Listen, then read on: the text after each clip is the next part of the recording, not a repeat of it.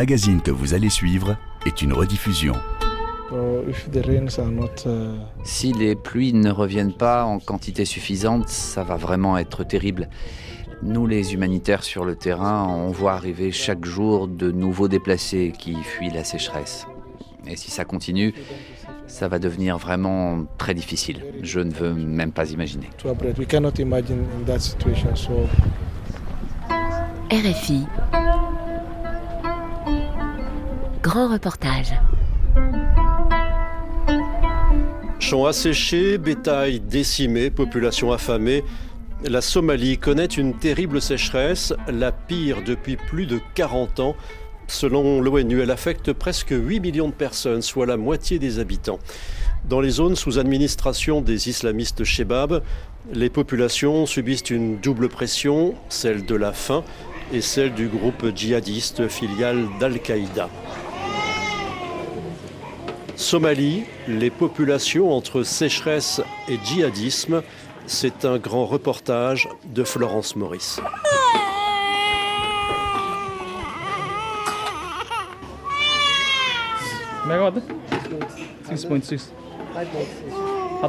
Combien elle pèse? 6 kg 6 Le docteur Alanour Mohamed examine la petite Mouna âgée de 10 mois. Elle est traitée depuis 4 semaines pour malnutrition dans ce centre de santé situé à Baïdoa, à l'ouest de Mogadiscio. Fin octobre, elle pesait à peine plus de 5 kg. Aujourd'hui, elle est à 6 kg 6, donc elle va de mieux en mieux. Tout ce que vous voyez là, ce sont les nouvelles admissions. Ces femmes sont venues pour que leurs enfants intègrent notre programme. Nous traitons ici seulement les cas de malnutrition sévère. Ils sont suivis et traités pendant huit semaines. Et nous avons une unité de soins intensifs pour les cas les plus graves qui présentent des complications. Des dizaines de femmes patientes tenant dans leurs bras des bébés chétifs. Une infirmière note le poids de chacun, une autre distribue des sachets de pâte d'arachide enrichie. Selon le registre des consultations, un tiers des enfants qui se présentent souffrent de malnutrition aiguë.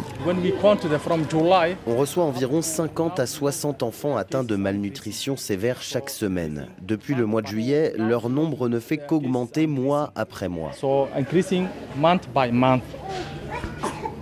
Dans l'unité des soins intensifs, l'ensemble des lits est occupé. Ici, en plus de la malnutrition, la plupart des enfants souffrent de pneumonie, rougeole ou autres maladies qui s'attaquent aux plus faibles.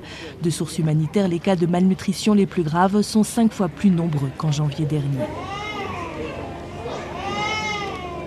Le visage entouré d'un voile rouge et gris, Aramo Isaac Mohamed veille sur son petit garçon. Il a deux ans, souffre de faiblesse musculaire, ses jambes ne le portent plus.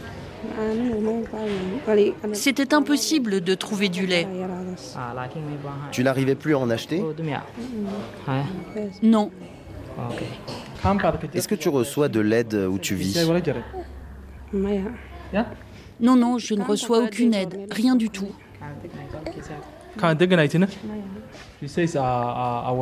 Elle vient seulement d'être enregistrée pour bénéficier de l'aide alimentaire, seulement la semaine dernière.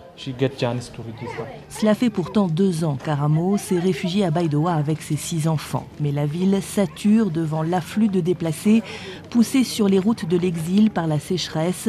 Récolte, bétail, point d'eau, le manque de pluie a eu raison de tout. Dans mon village, il n'y avait plus rien à manger. Mes récoltes de haricots et de sorgho se sont asséchées. J'avais aussi quatre vaches et dix chèvres. Au fil des mois, à cause du manque d'eau et de pâturage, elles sont toutes décédées. Je n'avais plus de lait pour nourrir mes enfants, plus de lait de vache et j'étais devenue trop faible pour allaiter. Baïdoa est devenue une ville refuge où les déplacés s'entassent dans l'espoir d'y recevoir de l'aide humanitaire. Le gouvernement en a repris le contrôle en 2012, l'arrachant aux mains des Shebab, mais le groupe djihadiste contrôle toujours de vastes zones rurales alentour. Selon le docteur Nour, leur joue s'est même resserrée ces dernières années.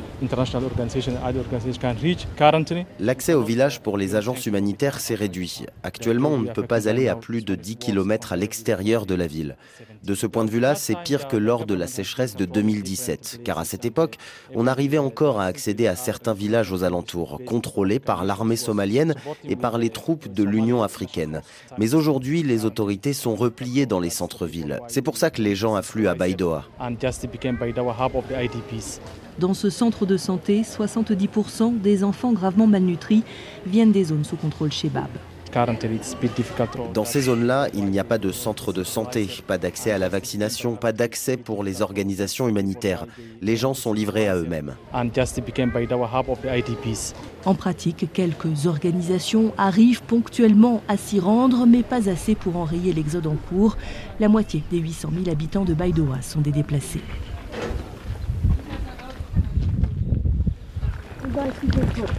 Le paysage de la ville porte la marque de cet exode. Vu du ciel, Baidoa est littéralement encerclé de camps de déplacés, un océan de petits dos multicolores, abris de fortunes improvisées fouettées par le vent. Regardez, ça c'est du carton, toutes sortes de matériel récupéré ici et là, mais ça ne suffit pas à nous protéger. Sa fille Sab Ibrahim nous montre avec dépit la petite hutte où elle dort depuis un mois avec sa fille et ses petits-enfants à la merci des intempéries. Voilà, c'est ça ma maison, c'est là que je dors. Les voisins m'ont aidé à la bricoler, mais je n'ai pas de lit, rien, on survit comme ça. On a déjà connu des sécheresses, mais celle-ci, c'est la pire. Il n'y avait absolument plus rien dans le village. On était obligé de s'enfuir. Devant elle, une gamelle à moitié vide, l'unique repas de la journée. C'est de la bouillie de sorgho. J'ai préparé ça grâce à ce que m'a donné la communauté. On n'a même pas ça tous les jours. Pour manger, cette femme de 60 ans dépend de la solidarité ou de petits travaux journaliers dénichés par sa fille, aléatoires et insuffisants. Malgré les efforts des humanitaires, la faim est partout à Baïdoa et engendre des drames. Dans un autre site de déplacés, Abshira Hassan Daoud essaie de protéger du soleil son petit garçon de 3 ans. Il a les yeux mi-clos, il transpire. Elle lui passe la main sur le front. Il a perdu beaucoup de poids, il s'affaiblit de jour en jour, il ne mange pas. Je pense qu'il est anémié. Abshira est d'autant plus inquiète qu'elle est déjà en deuil. Mi-novembre, elle a vu mourir sa dernière fille, Barline, deux ans à peine, tombée malade dans son village. Malnutrition, rougeole, Barline est arrivée trop tard à Baïdoa pour être sauvée. D'abord, j'ai dû marcher pendant quatre jours, puis trouver une voiture, et quand finalement je suis arrivée à l'hôpital, elle a reçu des soins. Après deux semaines, son état s'était amélioré, et puis par la suite, elle est décédée. Je suis encore très choquée. À entendre Abshira, on devine que sa fuite n'a pas été facile, d'autant que la jeune mère vient de la région de Bakol, où le joug des islamistes Shebab est particulièrement féroce. Mais l'interview doit s'achever. À Baïdoa, les déplacements des Occidentaux se font sous haute sécurité. Une dizaine d'hommes armés de Kalachnikov nous escortent. Les Shebab ont tissé un solide réseau de renseignement dans la ville. Sur le terrain, notre temps est compté. Quelques heures plus tard, dans l'intimité d'un bureau, à l'abri des regards, Abshira précise son récit. En 2015, le gouvernement a repris plusieurs régions, plusieurs villes dans la région de Bakol. Depuis, en représailles, les islamistes y imposent un blocus contrôlant tous les axes routiers. Les Shebab interdisent à tous les véhicules de sortir et de rentrer. Mais il fallait que j'aille à Baidoa. Je suis donc partie avec ma fille malade. Ils m'ont arrêté au checkpoint en me disant non, tu peux pas passer. Les Shebab se fichent de la vie des enfants. Tout ce qui les intéresse, c'est de taxer les gens. Ils me disaient que ton enfant vive ou meurt, on s'en fiche. Tu ne sortiras pas d'ici. Tu n'iras pas à l'hôpital à Baidoa. Rentre chez toi et prie pour ton enfant.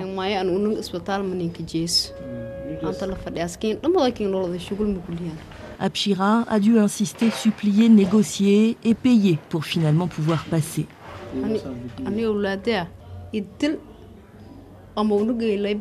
Finalement, je leur ai dit tuez-moi ou laissez-moi passer. J'ai payé une taxe et ils ont fini par céder. Dans ces zones sous blocus, en dépit de la sécheresse, la pression des Shebabs ne s'est pas relâchée. C'est également le récit que livre Nouradan Mohamed, un paysan de 76 ans.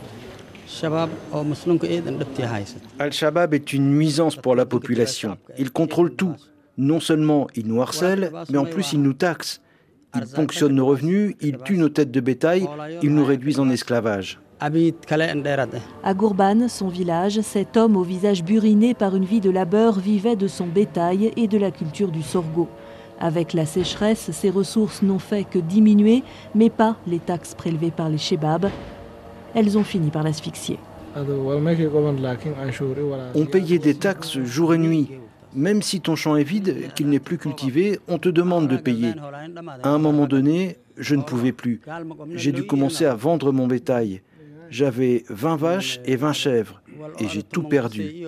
Certaines sont mortes de soif, d'autres ont été vendues pour payer les shebabs.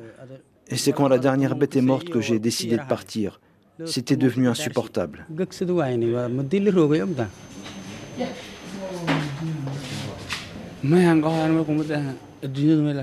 Les principales raisons de l'immigration sont une combinaison de guerre et de sécheresse. Aliman Hassan est responsable d'une des communautés de déplacés de Baïdoa.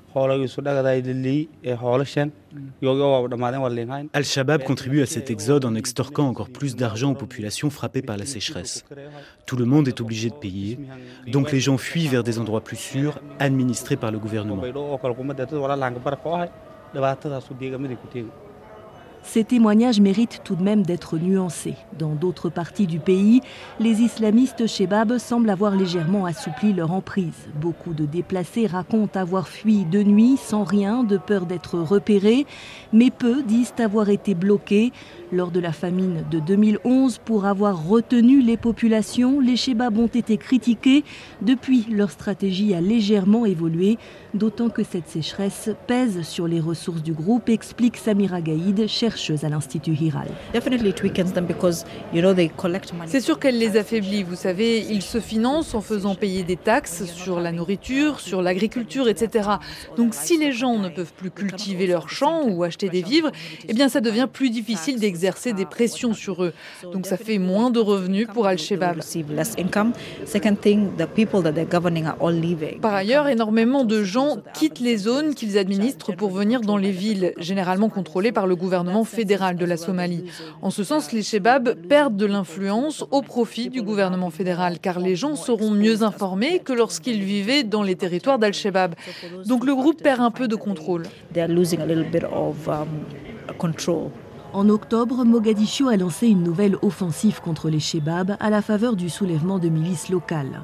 Elle aurait permis de reprendre aux mains des djihadistes une soixantaine de localités dans le centre du pays. Difficile de mesurer son impact sur les forces insurgées, mais à Baïdoa, le groupe n'a pas perdu de ses capacités. Pendant ce reportage, des combats éclatent à Dainounei, à 18 km. 400 soldats somaliens y stationnent. Hier, ils ont lancé une offensive contre notre village, mais sans succès, nous les avons repoussés. Ibrahim Chakizak est l'un des responsables de la localité. Il est venu à Baïdoa pour accompagner un blessé. Dainounei est situé dans un carrefour stratégique. L'armée nationale somalienne y a plusieurs bases. Une est située au nord, une autre à l'est et une troisième au sud. Dainounei est également situé sur un axe important qui relie Bourg à Baïdoa. Donc les Shebabs ciblent cet endroit en particulier pour perturber les forces de sécurité. Ils n'arrêtent pas de mener des attaques sur cette localité pour déstabiliser les forces de sécurité et pour essayer de la capturer. À la fin de notre entretien, le visage d'Ibrahim Chakizak se fige. Allô? Oui, je vais bien, Dieu merci. Au téléphone, son adjoint vient de l'informer que les Shebabs sont de nouveau en train d'attaquer. Des combats ont commencé. On n'a pas de bilan. Ils ont attaqué en trois directions. Je crois que ça va durer jusqu'à la nuit. Pour le moment, l'issue est incertaine. Les assaillants seraient plusieurs centaines.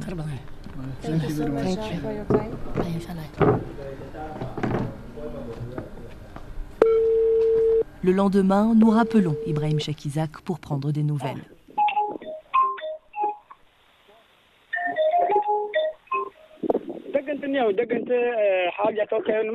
La situation est sous contrôle, on les a repoussés. C'était hier soir. L'armée nationale a repris le dessus. Ça s'est passé tard, donc il n'y avait pas de circulation. On n'a aucune victime civile. Ils ont attaqué sur plusieurs fronts en venant de trois directions. Mais finalement, on en est venu à bout par la grâce de Dieu.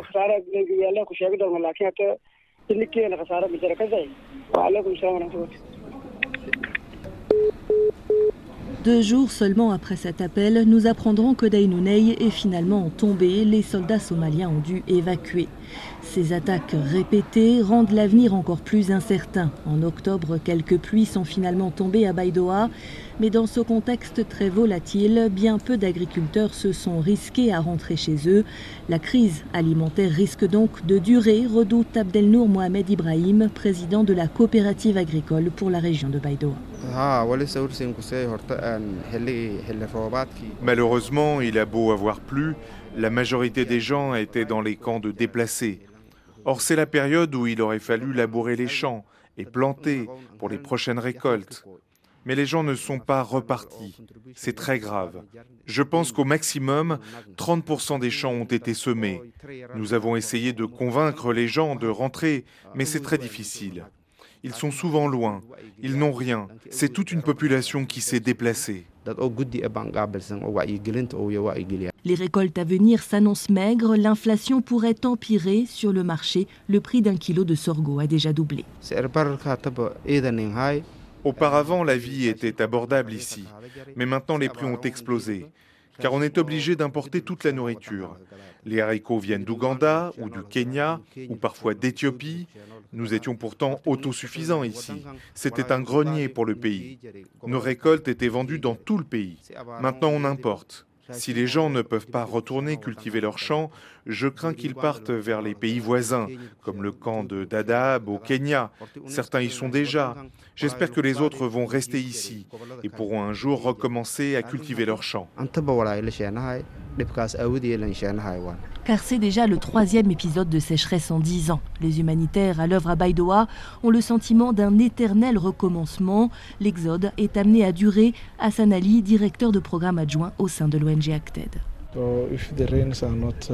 Si les pluies ne reviennent pas en quantité suffisante, ça va vraiment être terrible. Nous, les humanitaires sur le terrain, on voit arriver chaque jour de nouveaux déplacés qui fuient la sécheresse. Et si ça continue, ça va devenir vraiment très difficile. Je ne veux même pas imaginer.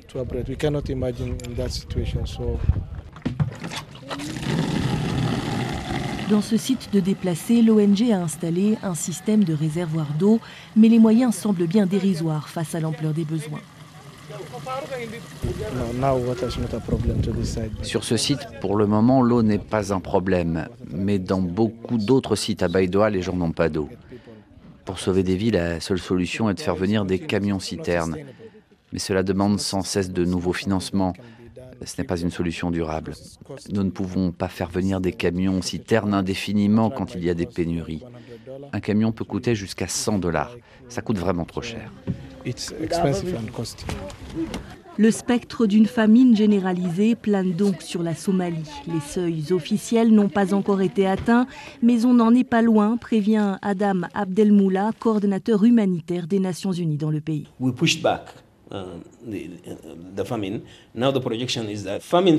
On estime désormais que les seuils de famine pourraient être franchis plus tôt entre les mois de mars et de juin prochains, mais seulement si on arrive à maintenir le niveau actuel de réponse humanitaire. Et c'est une des conditions qui n'est pas évidente à remplir, car euh, cela signifie qu'il nous faudrait pour cela trouver les moyens financiers. Lors de la famine de 2011, rappelle le coordonnateur des Nations Unies, la majorité des 250 000 Somaliens morts de faim sont décédés avant que cette famine n'ait été officiellement déclarée. Somalie, les populations entre sécheresse et djihadisme. Un grand reportage de Florence Maurice, réalisation Pauline Leduc.